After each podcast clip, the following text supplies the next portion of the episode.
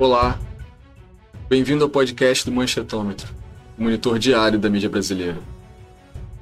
Homem negro morre espancado no Carrefour. Assassinato de negro provoca protestos pelo país. Negro é espancado até a morte, na véspera do Dia da Consciência Negra. Essas são as manchetes dos principais jornais brasileiros na cobertura da morte de João Alberto Freitas. Sim, existe racismo no Brasil e ele é letal. Eu sou o jornalista André Madruga e para conversar sobre as relações raciais e a violência contra a população negra no país, eu recebo Eduardo Barbabella, pesquisador do Manchetômetro, e Jefferson Freitas, doutor em Sociologia pelo IESP-UERJ. Olá, pessoal. Dudu, Jefferson, bem-vindos ao podcast. Bom, em primeiro lugar, obrigado pelo convite. É um prazer conversar aqui com o André Madruga, com o Eduardo. Espero que, enfim, as pessoas gostem dessa nossa conversa e que ela seja, cause algumas reflexões e para mim certamente será um grande aprendizado também.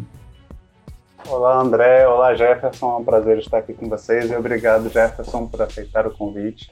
Tenho certeza que a gente vai discutir muitas coisas e muitos detalhes importantes sobre a questão do racismo e a relação com a mídia e também né, as comparações com o Brasil e Estados Unidos e vamos trazer isso para os nossos ouvintes aprenderem um pouco mais sobre o fato. O prazer é todo meu e tenho certeza que a conversa será muito produtiva mesmo. Jefferson, para a gente começar nossa discussão, eu queria passar logo pelo primeiro momento, né? Vamos pensar o assassinato, né? A morte do João Alberto Silveira Freitas, né? o homicídio dele, por ter sido na véspera do Dia da Consciência Negra. O que, que isso representou na, na sua visão? Bom, esse fato, né, por si só, poderia ter sido tomado como uma é, infeliz coincidência, caso que não é, né? Como todos nós sabemos e os números indicam, né, o assassinato da população negra no Brasil, historicamente, tem sido algo sistemático, né?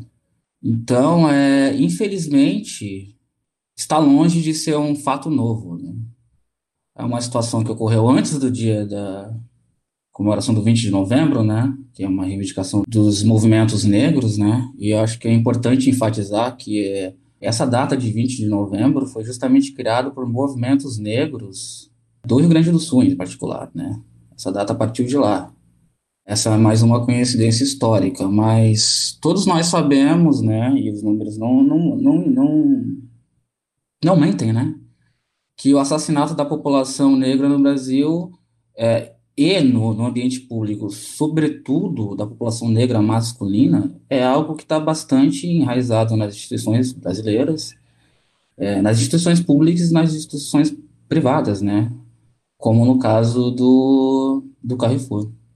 Eu acho que uma coisa, assim, né, que pensando sobre isso, conversando com amigos, amigos estudiosos, amigos estudiosos negros, amigas estudiosas negras, estudiosos em geral, é que um, um fator assim que impulsionou isso, é óbvio que hoje em dia a gente tem uma nova dinâmica, né, de, de esses atos de, de racismo, né, de violência contra a população negra, eles, eles podem se, se disseminar por, por conta de uma coisa óbvia que é esses artefatos virtuais, né.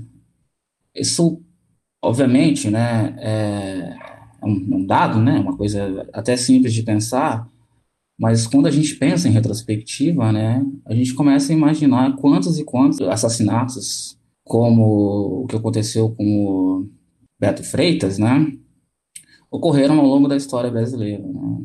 Eu, desde a adolescência, quando trabalhava em São Paulo ainda, já eram famosas, por exemplo, as salas de segurança em shopping centers, que pessoas eram levadas para lá, geralmente pessoas, né, homens negros, e recebiam corretivos, né. E todas essas situações assim nunca, nunca foram muito assim é, divulgadas antes dessa dessa era da internet, né?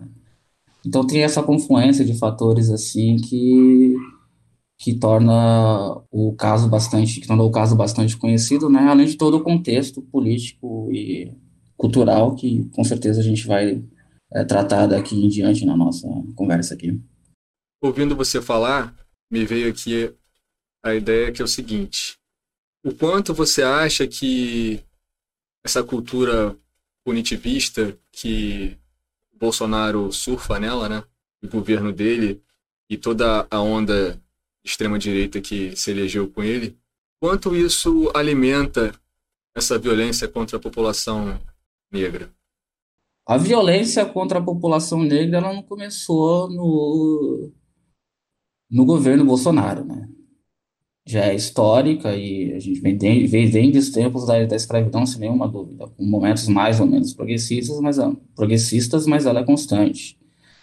Ela certamente é acentuada por esse governo conservador, não tem nenhuma dúvida, né?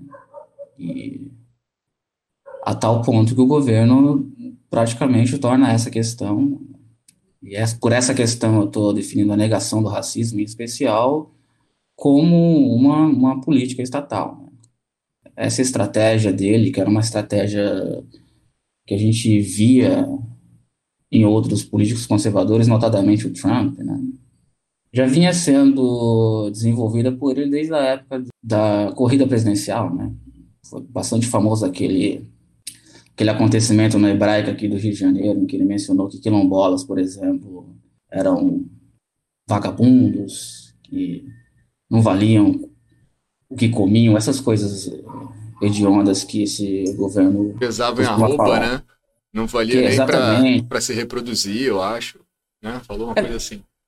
Exatamente, que não valiam nem para se produzir, que, que, enfim, que pesavam arrobas, que em suma eram indolentes, né? São, são assim, entenda, são nomenclaturas totalmente racistas, né? Essa coisa de uma certa deturpação natural que passa por certos grupos vistos como incivilizados, né? Não é só contra a população negra, não. Contra a população indígena também. Esse governo é muito nefasto contra a população indígena. Se vocês lembrarem daquele último, não o atual, mas o último ministro da, da Educação, né? Ele mencionou, por exemplo, que, os, que odiava o termo povo indígena, que não existia o termo povo indígena, só existia o, o, o termo povo brasileiro, né? Ele e... falou isso naquela famosa reunião que foi gravada, reunião ministerial, né? Exatamente, aquela reunião ministerial foi, foi um show de horrores. Né? Mas ela é muito significativa do que é o atual governo, né? de como essas questões raciais e étnicas elas são tratadas pelo Estado atualmente, né? pelo governo federal. Existe uma política já antiga, né, que era bastante fomentada na época da ditadura, né, essa ideia de que o Brasil é um povo uno, miscigenado, né, e que vai totalmente contra uh, um certo discurso que é bastante pungente hoje em dia, e isso tem a ver com, com os movimentos negros atuais. Os movimentos negros atuais, eu quero dizer, os negros, movimentos negros que vêm se desenvolvendo no Brasil, sobretudo a partir da década de 70, a gente poderia dizer contemporâneos, de indicar que o universalismo, né, uma certa visão universalista da política, nunca contemplou eh, segmentos da população segmentos da população, os, os, os, negros brasileiros, negros e negras brasileiras, indígenas e, e demais grupos que não são colocadas nessa. que no, no frigir dos ovos, né? Que no funcionamento das instituições brasileiras não são contemplados por certos direitos básicos. Né? No fim das contas, né, como a gente aprende em sociologia, né, tem sempre aquela disputa por, por recursos sociais, né? E é, em grande medida, é isso que, que esses movimentos indicam, que a repartição dos bens sociais, que geram poder, que geram bem-estar à população, é muito desigual racialmente no Brasil. Aí, Jefferson, pensando um pouco que você já trouxe, né, o Trump, eu queria trazer um pouco da discussão para uma comparação sobre o caso dos protestos norte-americanos, né, do Black Lives Matter, e do caso brasileiro, né, da morte do Beto Freitas, né, do João Alberto Freitas. E aí eu queria trazer uma discussãozinha aqui para você, porque os dois casos foram casos, né, que os dois, os dois foram mortos com o joelho no pescoço, né, toda aquela toda aquela cena assombrosa que traz muito terror, né? Os dois foram também, um foi por um segurança de supermercado e o outro, no caso de George Floyd, foi o policial mesmo. Duas cenas muito chocantes. E nos Estados Unidos nós vimos o Black Lives Matter, que fizeram um grande movimento, que fizeram gran grandes protestos é, a favor da, das vidas negras, né? E aí nós vimos uma cobertura, principalmente da mídia brasileira, que eles discutiram bastante como, como esses movimentos eram importantes, como esse movimento né, trazia uma discussão de pessoas que estavam há muito tempo, né, os negros estavam há muito tempo afastados ou à margem da sociedade norte-americana, e eles elogiaram bastante o movimento. E quando a gente vem para o caso brasileiro, né, a gente já vê uma cobertura bastante diferente. A gente vê, né, e para mim, como analista de longe, me parece muito a cobertura que a gente viu no caso de junho de 2013, era uma cobertura que se dividia em, em dois protestos, né? Um protesto pacífico, que era elogiado, e um protesto né, que muita gente até né, ironiza que são as viúvas das vidraças de loja, né? Porque é um pessoal que fica chorando e reclamando das, das vidraças quebradas. Né? Como é que você viu essa, essa cobertura do movimento né, Vidas Negras Importam em comparação ao movimento né, norte-americano? Como é que você analisa esses dois fatos?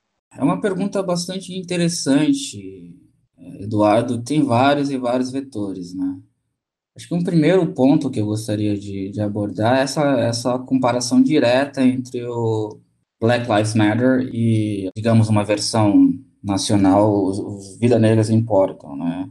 Estudos mostram que o Black Lives Matter hoje nos Estados Unidos é o grupo na história recente, contemporânea dos Estados Unidos, na pelo menos na história do século XX, é, é, é, o, é o movimento, o tipo de movimento negro que mais se disseminou.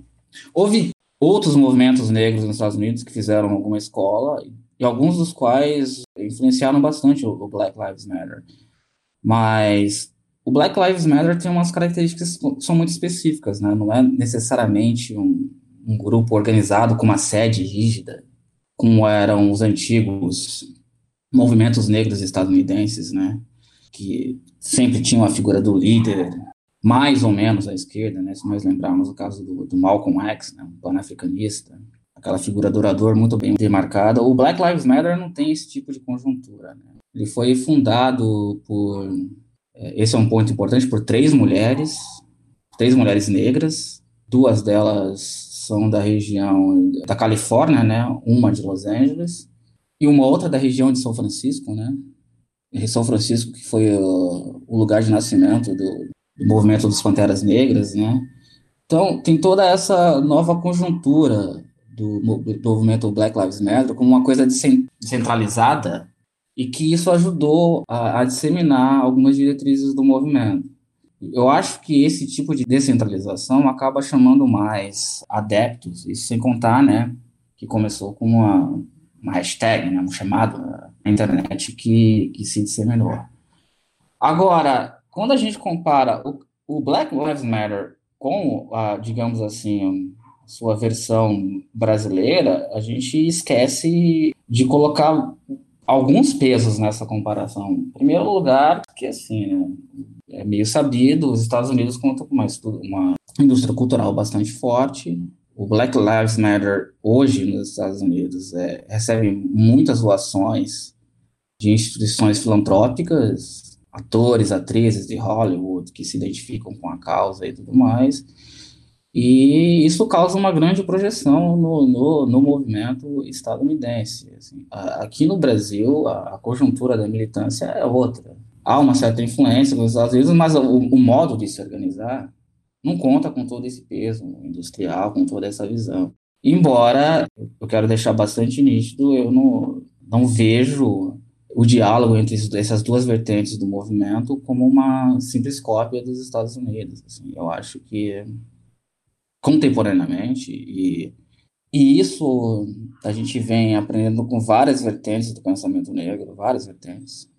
Se a gente estiver mencionando os Estados Unidos, a gente pode pensar no Malcolm X, por exemplo, que pensava o africanismo, de já antever uma certa identidade diaspórica entre os, entre os grupos negros de diversas, de diversas partes do mundo. E uma das coisas que o Black Lives Matter traz à tona, a versão estadunidense dele, é que existe uma experiência diaspórica que une a população negra, e obviamente existem diversos sistemas é, econômicos e políticos nos quais essa população está inserida ao redor do mundo, Mas existe uma experiência com a violência. Infelizmente, nós negros, né, gostaríamos que a nossa experiência né, nesse mundão não tivesse tão marcada pela violência, né? Mas quando a gente liga a TV, assiste noticiários e vê imagens brutais, como aquela, como o assassinato do Beto, Beto Freitas, isso praticamente se torna uma coisa muito difícil de acontecer no nosso cotidiano. Agora, sobre a cobertura da mídia, né, que eu acho que era o seu, o seu ponto central, né?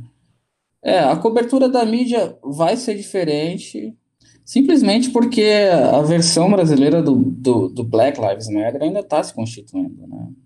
Ainda está se constituindo, não tem um formato, não tem um apoio financeiro de instituições, né? Uma coisa que pessoas que se identificam com a direita gostam de enfatizar, como se eles não fizessem a mesma coisa, é que movimentações políticas elas precisam de recursos.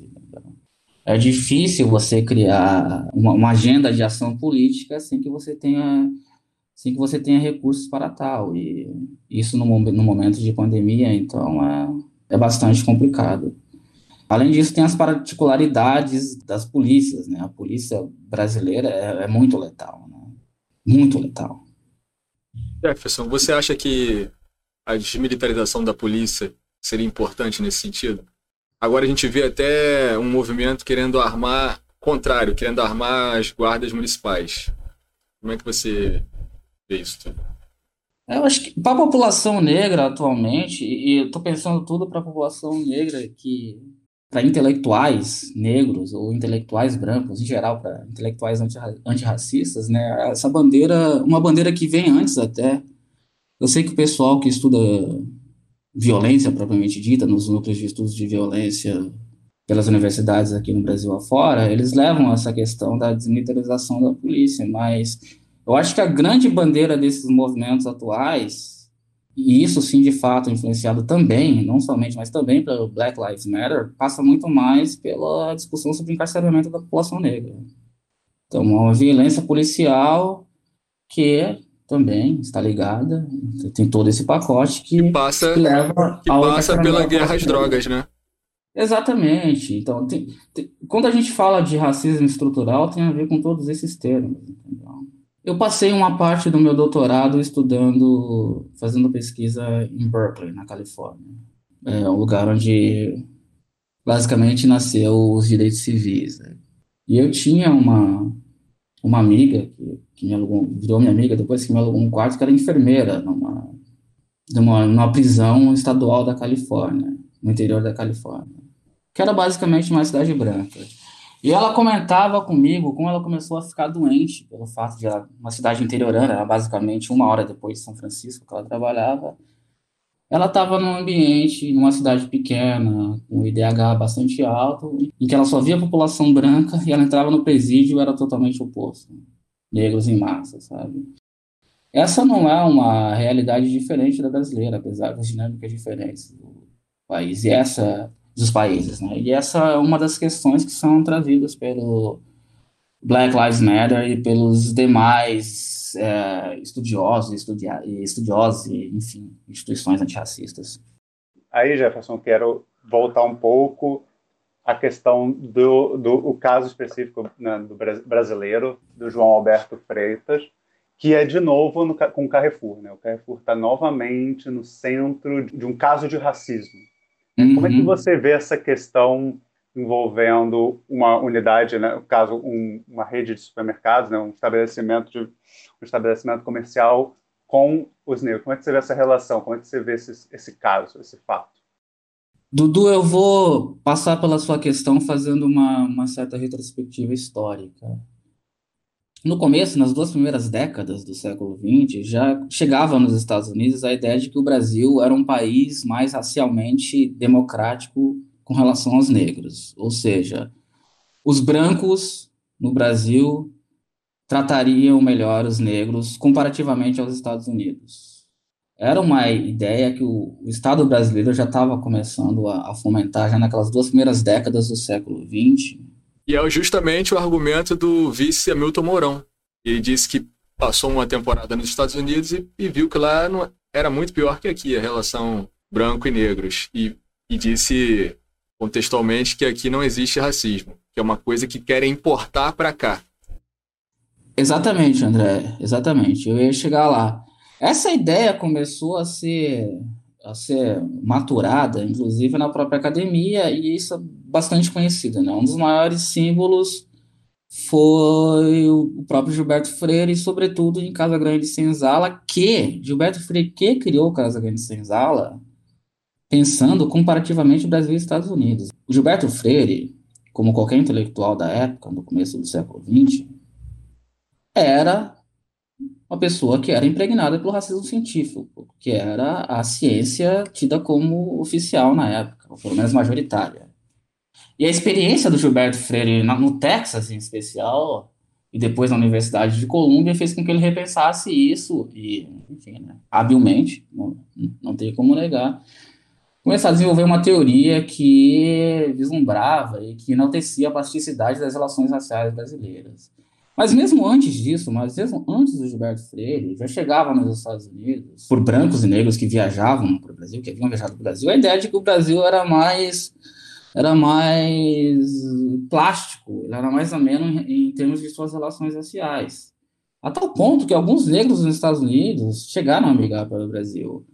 E existem vários estudos sobre imprensa negra, sobre imprensa negra estadunidense, em que negros vendem a negros afro-estadunidenses, né, vendem essa ideia do Brasil como um paraíso racial para os negros, ou pelo menos para um, para um, para um país no qual, no qual eles não tinham que lidar com aquela segregação de Fasma, Jim Crow.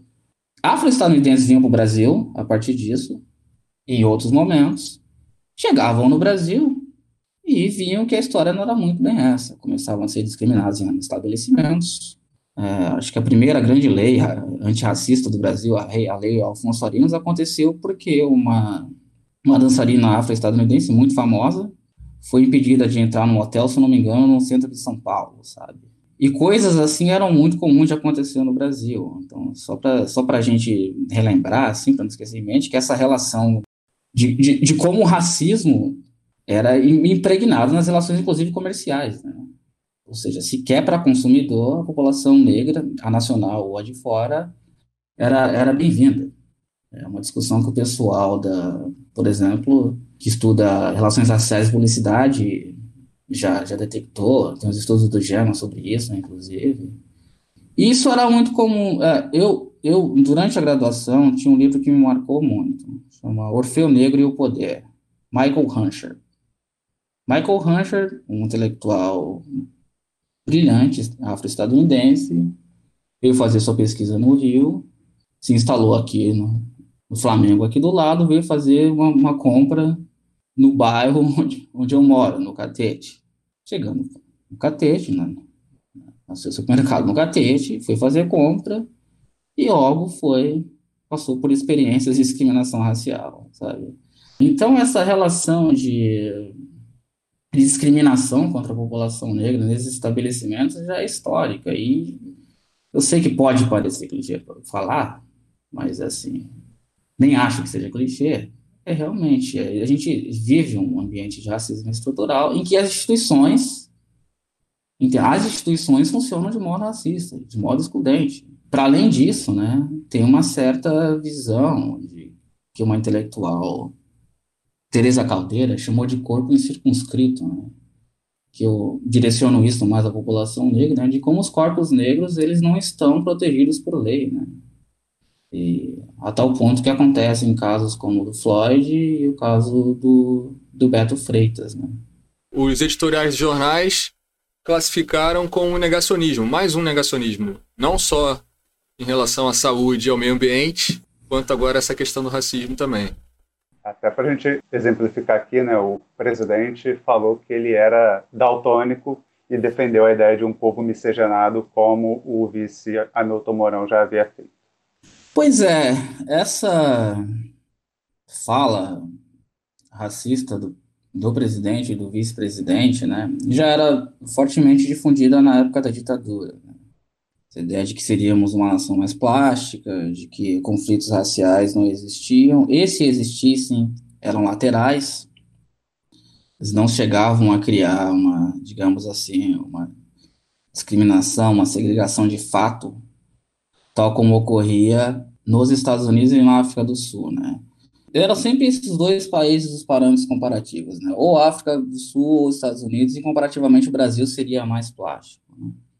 Eu acho que o que muda, né, e esse é o retrocesso, é que essa visão retrógrada que, que nunca fez sentido na realidade, ela voltou a se tornar uma, uma política estatal, né, uma política de Estado mesmo. Né? E há várias ironias da história, né, nessa história, nesse diálogo.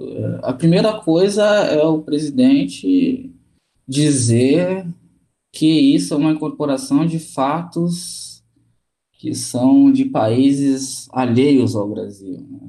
E sendo que o presidente sempre foi, esteve bastante em diálogo com, digamos assim, o modus operandi econômico estadunidense. Né?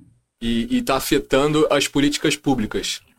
Lembrando que a imprensa tradicional era contra a política de cotas, implantada na época do presidente Lula, e o DEM entrou na justiça contra a lei de cotas. Foi isso? É, exato. A gente viveu alguns anos no Brasil em que a, a, as instituições políticas brasileiras elas tinham um cunho antirracista. Se a gente pensar a história dos movimentos negros no, no, no país, eu acho que, sobretudo depois do Teatro Experimental do Negro, esses movimentos políticos que começaram na década de 70, todos eles vislumbravam o Estado, a ação do Estado, como uma forma de dirimir o, o racismo né, brasileiro. E eles foram bastante efetivos até, até bem recentemente. Até bem recentemente. Um dos ganhos políticos justamente foram ações afirmativas para os negros nas universidades públicas. Então, sempre teve a ação da, dos movimentos negros na, dentro do Estado. E agora a gente vive um retrocesso. O Estado brasileiro não só nega o racismo, do ponto de vista simbólico, né?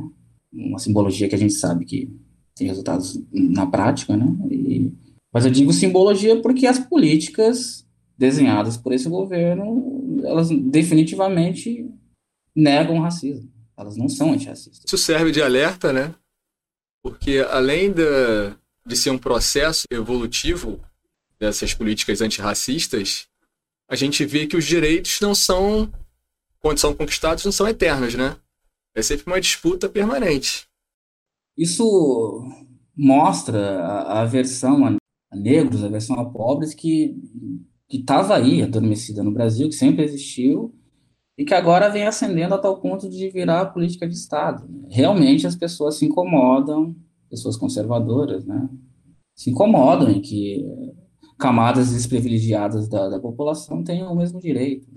É uma coisa impressionante. É, parecem fatos assim fortuitos e bobos, né? Mas desde a ascensão dos governos, os, os, mandatos do governo PT, a gente já viu umas coisas acontecendo, né? Tipo, pessoas se incomodando de pobres andarem de avião, sabe? Uma coisa de demofobia mesmo. E isso contra a, a, a população negra, né? população negra é, é, frequentando espaços tidos como privilegiados, isso faz parte da história da população negra no Brasil, infelizmente. Né? Eu acho que as pessoas, homens e mulheres negras que estão ouvindo aqui esse nosso bate-papo, vão se identificar com isso facilmente. Entendeu? Facilmente, é, uma pessoa negra que me ouve agora já foi perseguida no, no mercado, entendeu? Eu, a tal ponto que em alguns sentidos, a gente começa a ficar paranoico, né? E a gente sabe que o racismo não foi criado pela população negra, entendeu? Por que, que quando eu vou para o mercado eu fico com medo de, de alguma coisa acontecer comigo, né? Sabe? Ainda mais diante desses últimos acontecimentos. Um pai, uma, uma, uma mãe que pensa em ter uma criança negra, ela tem um certo receio de ter um homem negro nesse país, de nascer um filho negro nesse país, que sabe que vai lidar com bastante violência. Né? E, e, isso em diversas classes. De fato, assim, eu acho que, ao mesmo tempo, para não, não ficar assim nessa chave muito pessimista, né? Ultimamente tenho sido muito influenciado por esses estudos sobre masculinidade negra e tudo mais. Então, essas questões, assim, de violência contra homens negros em especial, são muitos, assim, estão muito, assim, na minha, na minha cabeça, ainda mais diante dos últimos acontecimentos, né? Mas é isso, né? A população negra vive paranoica porque a simples, o simples ato de ir no mercado comprar um chocolate pode ter um, um fim trágico, entendeu? Agora, a coisa positiva que eu gostaria de falar também, né, pra, como eu já adiantei, para não ser muito pessimista, né, é que tem a ver com os diálogos de movimentos negros exteriores e também uma ressalva, não existe só o diálogo com movimentos negros estadunidenses. Existe toda movimentação negra hoje, mais afrocentrada, digamos assim, que pensa nas experiências eh, africanas numa chave decolonialista mesmo, para sair dessa, dessa roupagem mais mais, digamos, colonizante, que em certa medida também direciona a política estadunidense. Entendeu? Então, a experiência negra brasileira de militância hoje é bastante plural, assim, sempre foi e continua sendo bastante plural. Mas acho que uma coisa importante, é legal de enfatizar, que é importante enfatizar, é que, ainda que na chave da, da experiência, né, da experiência com a violência, vem se criando alguns ciclos não só nos ciclos mais, digamos, intelectualizados, coisas do tipo, uma, uma ideia de comunidade negra, né? uma ideia de que a violência que acontece com Beto Freitas poderia acontecer comigo, poderia acontecer se eu tivesse um filho com um filho, com meu irmão, com meu pai, entendeu? Então, essa ideia de uma certa comunidade que, que se liga, infelizmente, mas inescapavelmente, se liga por uma certa experiência com a violência, está sendo bastante cristalizada no Brasil, e isso vem trazendo movimentações importantes. Assim. É, é um fenômeno mais recente isso, entendeu? A história dos negros brasileiros, uh, de movimentações negras brasileiras, assim, se a gente pensar, por exemplo, na constituição de classes, classe média brasileira, não, eram histórias fragmentadas, né? Era uma coisa do tipo salve-se quem puder, né? Se eu quiser acender, é bom não falar sobre racismo, é bom eu, sabe, é bom, se a polícia vier me parar e me esculachar, é bom eu não reagir, porque pode ser perigoso, de fato é, e tal, mas a gente vê, assim, surgindo gerações mais, mais aguerridas, né, que essa, essa bandeira antirracista e demais bandeiras é, fazem parte desses novos grupos. Assim. Aí, Jefferson, como você colocou um uma esperança. Eu queria né, trazer um pouco disso, dessa discussão, para a questão eleitoral mesmo, que a gente viu. Nos Estados Unidos, a gente teve a eleição presidencial agora, e muito se falou, né, inclusive a gente gravou um podcast sobre isso, sobre a eleição norte-americana, e muito se falou sobre a importância dos movimentos negros, dos grupos negros na eleição do Joe Biden. Né? A gente teve um movimento, principalmente na Geórgia, para garantir a vitória dele no Estado e, consequentemente, conseguir os delegados para se eleger. E também tivemos, esse ano, a primeira mulher negra eleita para representar o Missouri, né, a Cori Bush, né, que é uma ativista do Black Lives Matter. E aí, nós, se nós olharmos para as eleições brasileiras, para a gente não olhar tanto lá atrás, eu vou trazer apenas para 2020, nós vimos, vimos, também um pouco desse movimento. Como é que você avalia, né, pensando assim, no caso do, dos movimentos brasileiros, principalmente do movimento negro brasileiro, como é que você vê essa relação com a esfera eleitoral? Você vê que existe uma movimentação, você não vê? Eu tenho lido algumas coisas que discutem muito sobre a importância de, da atuação no legislativo, porque é um, é um espaço mais fácil de você conseguir né, adentrar. Como é que você vê esses, essa questão? Bom, a, a gente precisa fazer algumas distinções, né? No caso estadunidense, os afro-estadunidenses sempre voltaram com, com o Partido Democrata, sua maioria, né? Sempre houve negros, digamos, que, que eles caracterizariam como uma esquerda mais radical, sei lá, Malcolm X, por exemplo. Malcolm X eh, terminou a sua vida até ser assassinado, né? Flertando fortemente com uma esquerda que nos Estados Unidos era vista como radical, na década de 60. É, mas é, essa participação e essa identificação da população negra com os, os democratas, eu acho que tem a ver com uma, com uma, uma coisa muito interessante, a, a, qual eu já mencionei aqui nesse nosso bate-papo, que é essa ideia de comunidade negra mais coesa que existe nos Estados Unidos. Essa é uma ideia que ainda ainda está florescendo no Brasil, a despeito das importantes é, contribuições dos movimentos negros que já existiram até aqui. Então, a, a gente, a população negra brasileira, ainda está cunhando uma certa ideia de comunidade negra, e quando eu disse o que você chamou de, de um fato mais esperançoso, é que, digamos assim, acaba criando uma máxima que nos une, né? o que criaria uma comunidade para pessoas mais progressistas negras, né, tem sido justamente essa experiência com a violência, né, com a violência em vários sentidos. Os movimentos negros brasileiros, agora propriamente ditos, sempre, como eu disse anteriormente, sempre dialogavam com a política, né. O Dias do Nascimento, depois de um tempo no Teatro Experimental do Negro, em que estava lidando mais com, digamos assim, atividades, digamos, culturais, político-culturais, que não, não estavam nas atividades políticas, como, enfim, a importância de representação de peças com negros e tudo mais, a partir de um dado momento começou a ofertar diretamente com a política, né? E a geração de ativistas negros que ascendeu assim na década de 70 no campo político sempre dialogaram, sempre estiveram ligados a partidos. Entendeu? Agora, por que eles não são eleitos? Aí tem uma série de questões envolvidas, né? Questões do funcionamento da, da máquina política mesmo, e, enfim, do apelo que as questões têm na população negra brasileira de um modo geral, que ainda não se vê como um corpo, né, como uma comunidade, como é mais comum no caso dos Estados Unidos. Não é que nos Estados Unidos não haja divergências internas, há e há muita.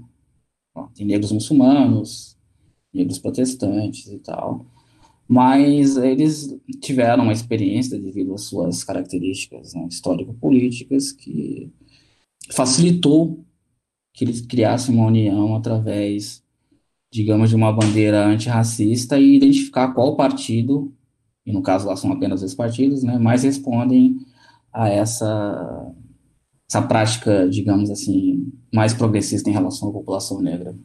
A gente ainda, em certo sentido, no, no, no campo da política institucional, a gente ainda está engatinhando. Queria agradecer a sua participação, Jefferson. É um tema difícil, né? Mas muito necessário e atual mais do que nunca, né? Bom, foi um prazer conversar com vocês. Eu agradeço novamente ao André e ao Eduardo pelo convite. Eu agradeço aos colegas do e às colegas do Manchetômetro, né? É, a gente está há pouco tempo, né, do acontecimento do assassinato do Beto Freitas, né? E eu recebi, eu diria para você, quero dizer para você que eu recebi alguns convites para falar sobre o tema e simplesmente eu não conseguia. Então, impactante que foi, eu acho que é impactante para qualquer homem negro brasileiro e para qualquer pessoa antirracista em geral. Eu fiquei bastante contente com o rumo da nossa conversa, eu acho que foi bastante interessante, trouxe bastante aprendizados e, enfim, foi um prazer, estamos aí convocando, estaremos novamente. Obrigado. Obrigado, André, pelo convite novamente. Obrigado, Jefferson. Acho que foi um episódio histórico. O Jefferson foi sensacional em demonstrar as diversas facetas da questão. Não é uma questão simples, como ele colocou, e principalmente diferenciar o caso brasileiro do caso norte-americano para a gente entender melhor e poder né, compreender e passar para o nosso público as questões dessa situação tão complexa e tão difícil para todo mundo, como o Jefferson disse, todos os antirracistas, que realmente foi uma situação, né, foi um, um, uma morte muito trágica e muito complicada e realmente trouxe muita indignação para a sociedade. É isso. Neste episódio, você ouviu sobre a repercussão da morte de João Alberto Freitas, as relações raciais e a violência contra a população negra no Brasil. Para mais conteúdo, acesse nosso site manchetômetro.com.br e siga as nossas redes sociais. Você também pode participar da nossa campanha de financiamento coletivo. O link é benfeitoria.com/manchetômetro. Toda ajuda é muito importante. Obrigado e até o próximo episódio.